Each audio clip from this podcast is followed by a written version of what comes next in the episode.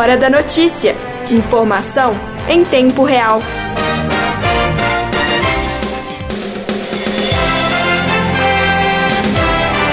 Boa noite, são 9 horas e 41 minutos e você ficará informado sobre tudo o que acontece na capital mineira no jornal Hora da Notícia. Com a apresentação de Daiane do Carmo e Ana Clara Carvalho, vamos aos destaques dessa edição.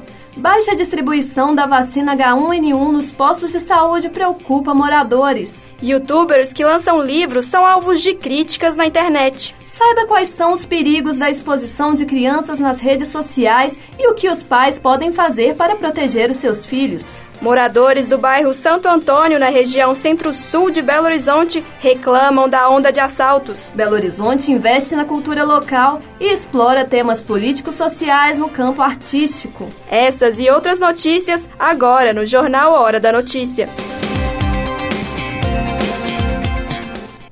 Assaltantes têm aproveitado as ruas escuras do bairro Santo Antônio para fazer novas vítimas. Veja algumas recomendações para se proteger na reportagem de Ana Carolina Dias.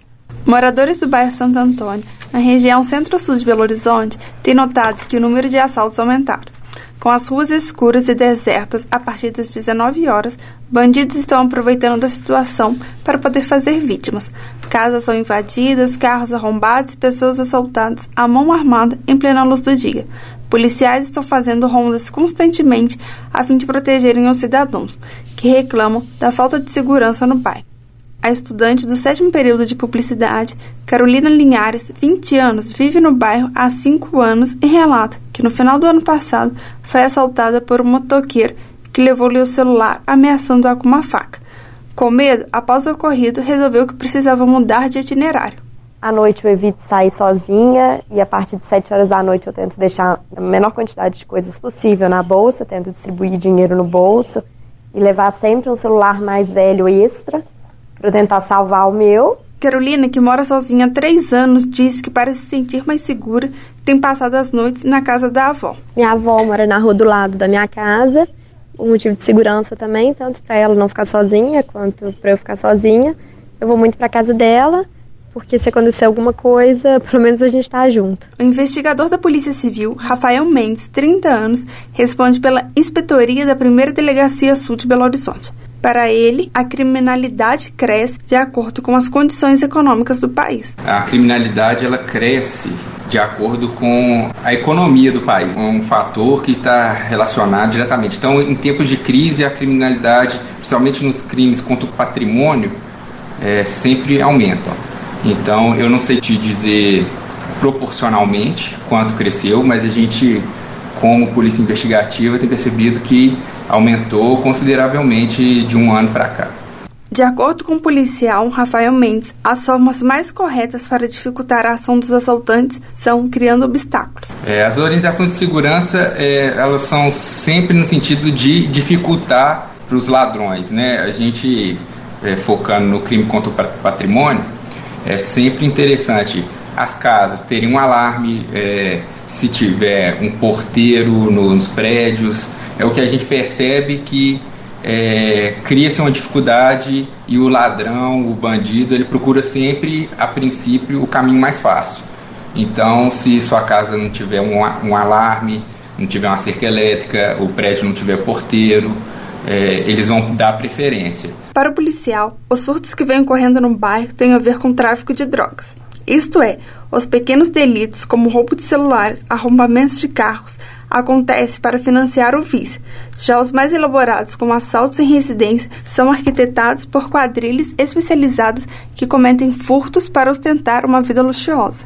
Ainda de acordo com o investigador, na favela, no final do bairro, existe o problema de tráfico de entorpecentes. Assim, é comum alguns indivíduos irem até o Morro do Papagaio para trocar objetos roubados por drogas. Rafael Mendes destaca que o aumento de roubos na região não tem a ver com a comunidade. A maior parte das pessoas que moram na favela são pessoas de bem. É, então, não posso prever se não tivesse a favela ali, ia ser maior ou menor o número de, de crime, mas eu acho que não, não está diretamente ligado. Diante dos últimos acontecimentos no bairro, é sempre bom reforçar a atenção no dia a dia não ficar usando o celular em ruas desertas e nem sair com grande quantidade de dinheiro. E antes de sair de casa, conferir se tudo está trancado para não facilitar que sua casa seja invadida. Ana Carolina Dias, para o Jornal Hora da Notícia. Agora vamos ao vivo com a repórter Cíntia Nogueira. E aí, Cíntia, como está o trânsito esta noite na capital? Boa noite. A região noroeste está com trânsito tranquilo, há baixo fluxo de carros e os automóveis seguem livres pelas avenidas Afonso Pena e Amazonas, próximo à Praça 7. Cíntia Nogueira, pro Hora da Notícia. Obrigada, Cíntia. Hora da Notícia. Informação e hora certa. Agora são 9 horas e 47 minutos. E no próximo bloco, não perca os perigos da exposição de crianças na internet e o que os pais podem fazer para proteger seus filhos. Baixa distribuição da vacina H1N1 nos postos de saúde preocupa moradores. Em instantes, no jornal Hora da Notícia.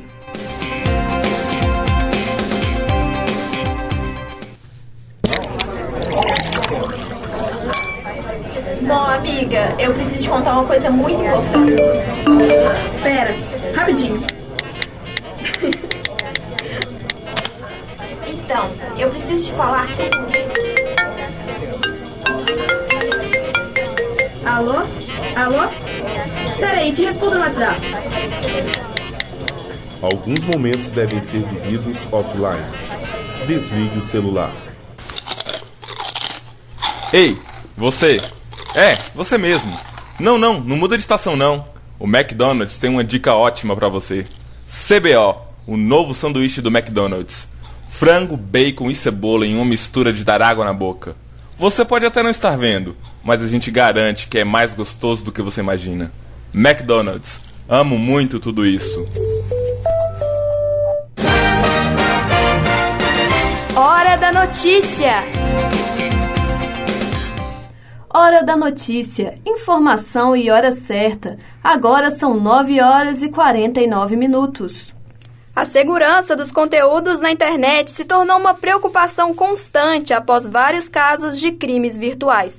Mas quando se trata de crianças, os cuidados que os pais devem ter são ainda maiores. Confira na reportagem de Daiane do Carmo. Elas são carismáticas, engraçadas e espontâneas a verdade é que é muito difícil resistir às gracinhas de uma criança. Com o acesso à tecnologia na palma da mão, ficou ainda mais fácil para os pais registrarem esses momentos através de vídeos e fotos e até mesmo compartilhar o conteúdo com amigos e familiares nas redes sociais. Segundo uma pesquisa realizada em 2014 pela AVG, empresa de segurança virtual, 81% dos pais ouvidos em 10 países já publicaram foto dos filhos na internet. No Brasil, o percentual é maior, 94%.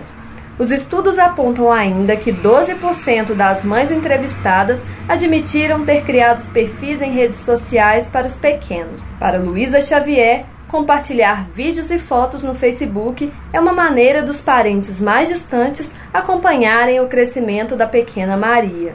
Aqui onde eu moro não tem muita gente da minha família. Então tá todo mundo longe, mas todo mundo quer saber, assim, todo mundo pedia: "Ah, como é que ela tá?". Aí eu comecei a postar foto, falar do dia a dia dela. Então todo mundo que tá longe é, gosta, gosta de ver, tipo, e às vezes se eu fico até um tempo sem postar alguma coisa, me manda mensagem e fala, ah, cadê a Maria? Eu não vejo mais foto dela. Então foi mais assim, para dividir mesmo com a família, com quem estava longe, para poder sentir um pouquinho mais perto dela. Mas todo cuidado é pouco. Apesar das políticas de privacidade encontradas nas redes, quando publicado, é difícil prever quem terá acesso àquele conteúdo, e é aí que mora o perigo. A exposição desenfreada pode levar ao constrangimento das crianças ou até mesmo a serem vítimas de cyberbullying, racismo e criminosos como pedófilos e sequestradores. Por isso, o advogado Lucas Anjos, fundador do Instituto de Referência Internet e Sociedade, atenta para os cuidados que os pais devem ter para evitar uma dor de cabeça mais tarde. O Estatuto da Criança e do Adolescente protege especificamente o direito de imagem dessas pessoas, então, inclusive, os pais têm que respeitar esse direito de de intimidade, de privacidade das crianças ao não divulgar algumas dessas é, fotografias nas redes sociais. Além de não divulgar essas imagens, se aconselha que os pais não publiquem nenhuma foto dos filhos em caráter público, com livre acesso para qualquer pessoa. Murilo Souza sabe bem como é a fragilidade da segurança de fotos e vídeos nas redes sociais. No ano passado, após ver que um vídeo que era para ser compartilhado apenas com a família acabou chegando às pessoas desconhecidas, ele decidiu parar de postar qualquer coisa relacionada ao seu filho Bruno, de 4 anos. Nós costumávamos postar fotos do Bruno no Facebook, até mesmo para acompanhar o crescimento dele e também para que a família pudesse saber um pouco mais da rotina dele. Um dia postamos um vídeo dele fazendo piadinhas. Esse vídeo chegou a pessoas que não conhecíamos e aí percebemos a fragilidade da segurança das nossas fotos e vídeos. E hoje evitamos ao máximo postar esses vídeos e fotos ao Facebook. O psicólogo infantil Flávio Raisteire explica que esse tipo de exposição é algo recente, por isso ainda não se sabe quais são os impactos no psicológico das crianças, Porém, as suposições já foram levantadas pelos profissionais. Pensa-se em aspectos relacionados à autoimagem, em bullying, desenvolvimento de sintomas de depressão, ansiedade, mas isso tudo são suposições. Para que se tenha uma certeza, é necessário que se investigue isso com dados para saber se há algum impacto dessa ordem sobre os aspectos psicológicos do desenvolvimento da criança. E isso ainda não temos porque ainda é muito recente. Talvez temos aí a primeira geração de adolescentes e jovens adultos que foram expostos né, com imagens na internet. Daiane do Carmo para o jornal Hora da Notícia. A Secretaria Municipal de Saúde informou que já recebeu 38 notificações de casos de microcefalias de recém-nascidos em Belo Horizonte, sendo 22 de residentes da capital. Cinco casos já foram descartados pelo resultado negativo do Zika vírus e os outros 17 continuam sendo investigados. Até o momento, foram contabilizados 23 óbitos por dengue em Belo Horizonte. A regional com maior número de casos confirmados é o Barreiro, com mais de 19 mil. Outras duas regionais com o maior número são a Nordeste, com 12 mil casos de dengue, e Leste, com 10.200. Amanhã acontecerá um mutirão de combate ao mosquito na Regional Oeste, realizado com apoio da Superintendência de Limpeza Urbana. E a vacina contra a gripe H1N1 continua sendo distribuída nos postos de saúde, mesmo após o fim da campanha. A procura cresce nos postos públicos e privados, mas as reclamações sobre a falta da vacina continuam. Confira na reportagem de Cíntia Nogueira. A vacina trivalente, que protege contra três tipos de gripe, incluindo o H1N1, teve sua distribuição antecipada no estado de Minas Gerais. A campanha aconteceu efetivamente dia 25 de abril, mas a vacina já estava disponível nos postos desde o dia 20 e ainda está sendo distribuída pelo governo. A população, assustada com o aumento de casos da gripe nos últimos meses, busca se proteger da enfermidade. Mas o que incomoda os cidadãos é o fato da vacina estar acabando muito rápido. A gerente Rosana Cunha, do posto de saúde Santa Amélia, nos dá mais detalhes sobre o assunto. A procura aumentou muito e o, o, o, reabastecimento ele foi menor do que nos outros anos, né? Foi um pouco menor. E com a, com a procura muito grande, as vacinas acabaram mais rápido, né? Então é um ciclo. Se chega mais gente e o estoque é menor, a oferta é menor, a vacina acabou um pouco mais rápido do que nos outros anos. As pessoas ficaram muito assustadas com a situação de São Paulo e a procura cresceu muito. Tanto que na rede particular também você não encontra mais essa vacina. A questão não é só da rede pública, né?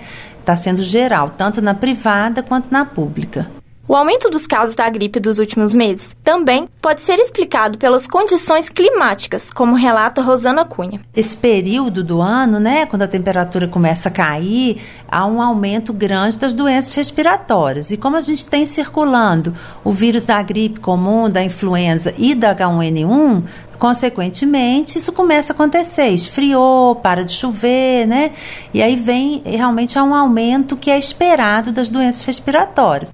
A Secretaria Municipal de Saúde estima que 669 mil pessoas tomaram a vacina durante a campanha, De acordo com o órgão, idosos a partir dos 60 anos de idade, crianças acima de 6 meses, grávidas e pessoas portadoras de doenças crônicas tinham prioridade em receber a vacina nos postos. O enfermeiro Flávio Santos conta como foi a recepção da vacina pelos pacientes e como ela funciona no organismo.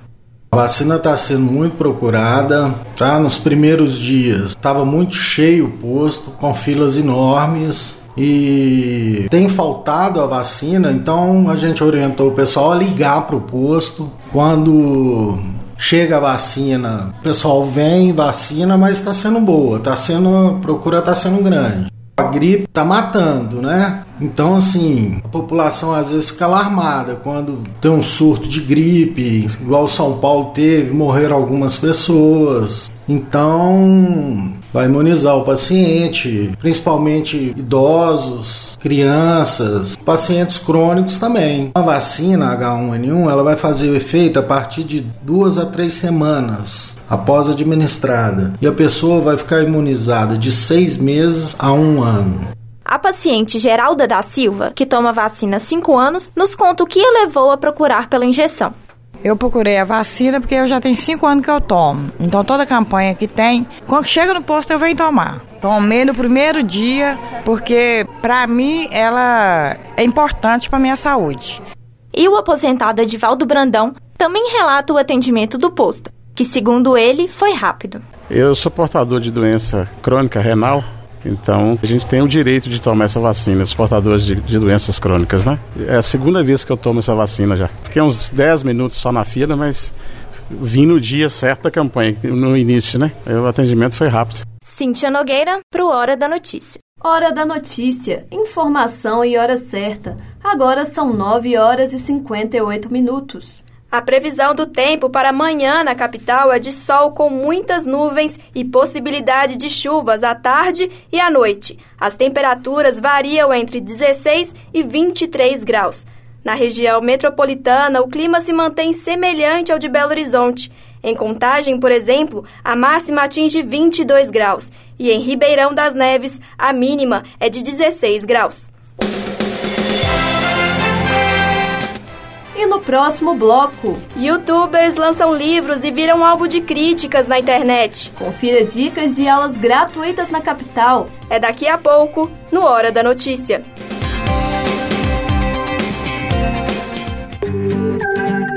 Quando a gente olha para BH, a gente vê a mais completa transformação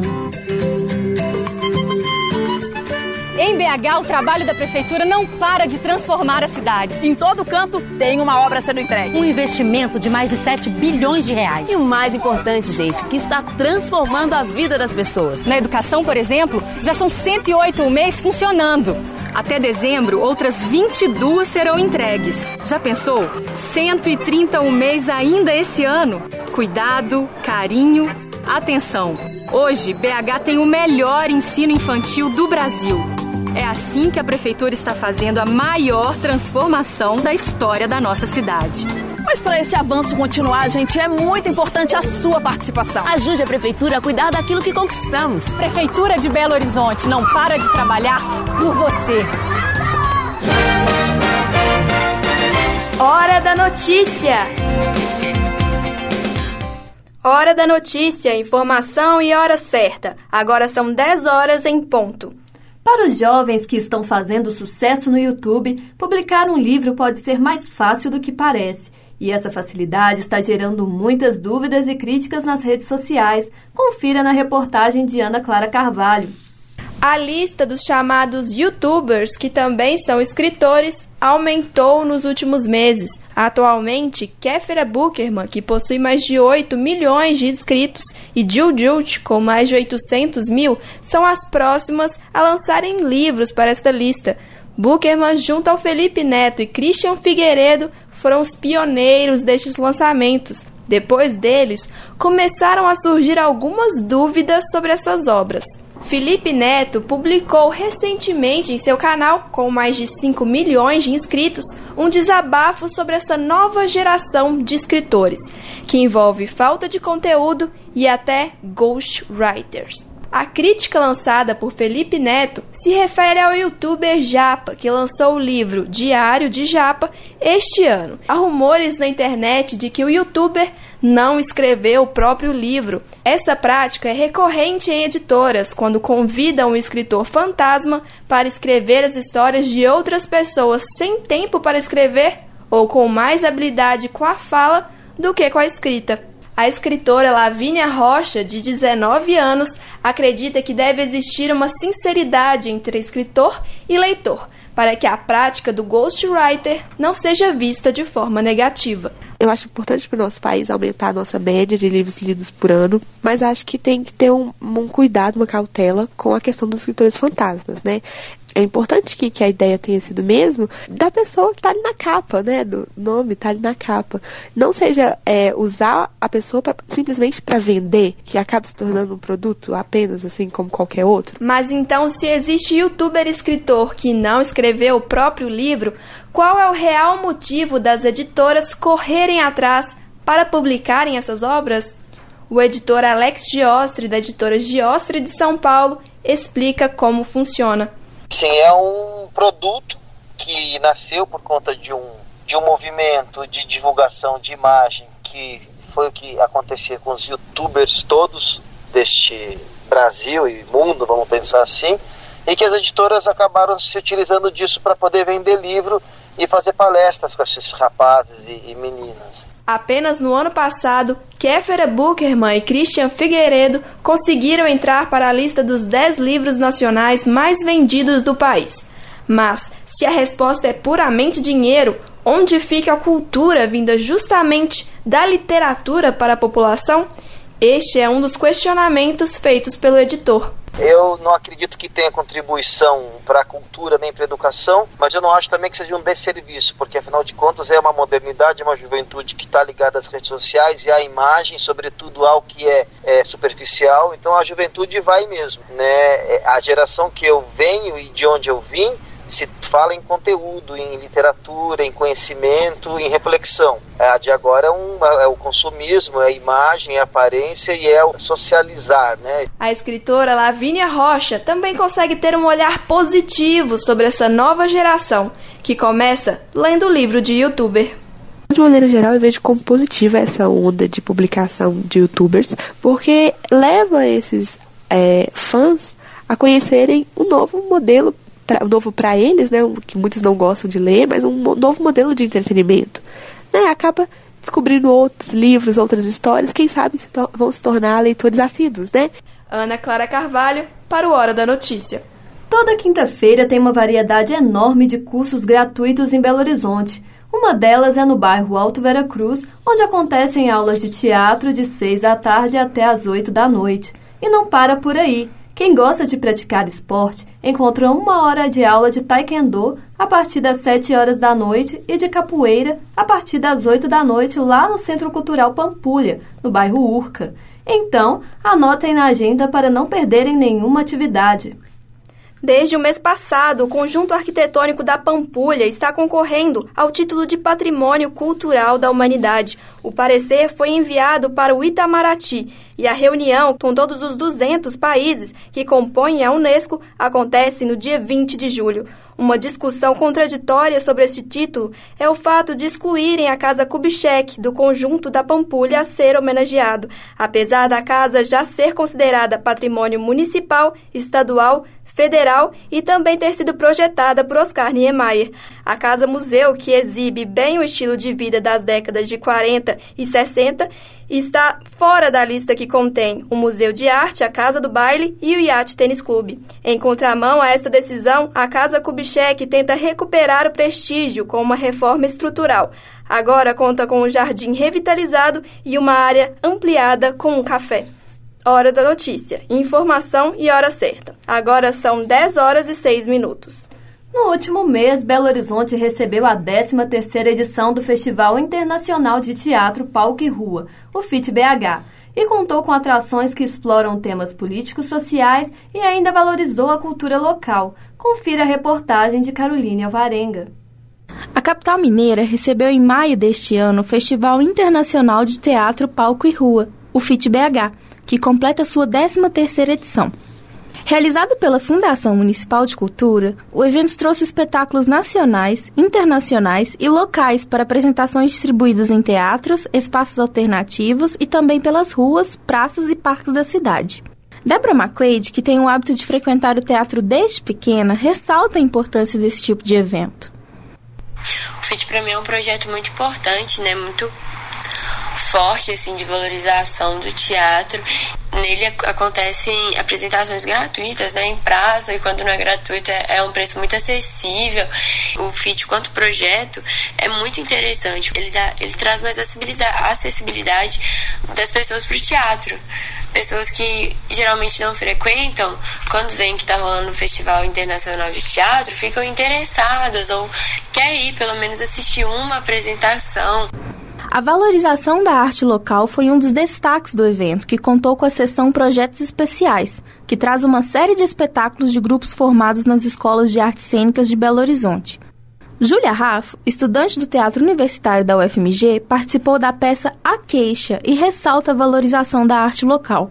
Esse festival ele tem uma importância muito grande para nós do teatro. E poder participar dele é uma experiência que conta muito em todos os sentidos de experiência, porque é, hoje em dia o ator ele não, não pode só pensar em atuar, ele tem que saber de produção, tem que saber de, de uma série de logísticas que o teatro hoje exige. Então, o FIT nesse sentido é um aprendizado para nós, é um aprendizado em questão de público, de visibilidade. Em meio ao atual cenário político-social de lutas femininas e da conquista dos direitos LGBT, o evento trouxe atividades como o campeonato interdrag de gameada, diversas peças locais com a discussão de temas relativos à figura feminina, por exemplo, a violência contra a mulher, e também espetáculos internacionais, como The Gospel According Jesus, Queen of Heaven, que traz o foco para os transgêneros, visando combater preconceitos existentes na sociedade. Na peça A Queixa, que a estudante Julia Raff apresentou, conta de maneira humorada uma história com um assunto conhecido por todos: a violência contra a mulher cometida por ex-namorados e parceiros. Eu acho que essa questão da diversidade ela é tá colada com a discussão artística, porque infelizmente esses grupos que historicamente são excluídos na sociedade, eles buscam alguma forma de se incluir. E muitas vezes essa forma que eles encontram de, de ter algum tipo de voz, de, de se incluir na sociedade é através da arte. É um outro, uma outra, um outro estilo de fazer teatro nesse sentido, que é o próprio espetáculo que eu apresento, A Queixa, que é bem educativo e bem didático nessa questão, porque o espetáculo surgiu a partir é, de um projeto de apresentar essa peça em escolas da, de Belo Horizonte, da região metropolitana, que tem um número alto de violência contra a mulher, dos pais, das crianças, entre os próprios jovens, enfim, uma necessidade de educar esses jovens para que isso não aconteça mais. E para isso é necessário ter um teatro que tenha uma linguagem popular, que faça essas pessoas se, se divertirem enquanto aprendem. Então, é através do riso, é através da magia do, do teatro de bonecos que a gente traz uma questão tão pesada e tão dura que é a violência contra a mulher. A participação da sociedade nessas atividades é somente um dos passos para a luta feminina por igualdade e respeito e para a conquista de direitos pela comunidade LGBT. Mas temas como esses, que visam uma discussão político-social, devem ser pauta de atividades que buscam a reflexão. Caroline Alvarenga para o jornal Hora da Notícia.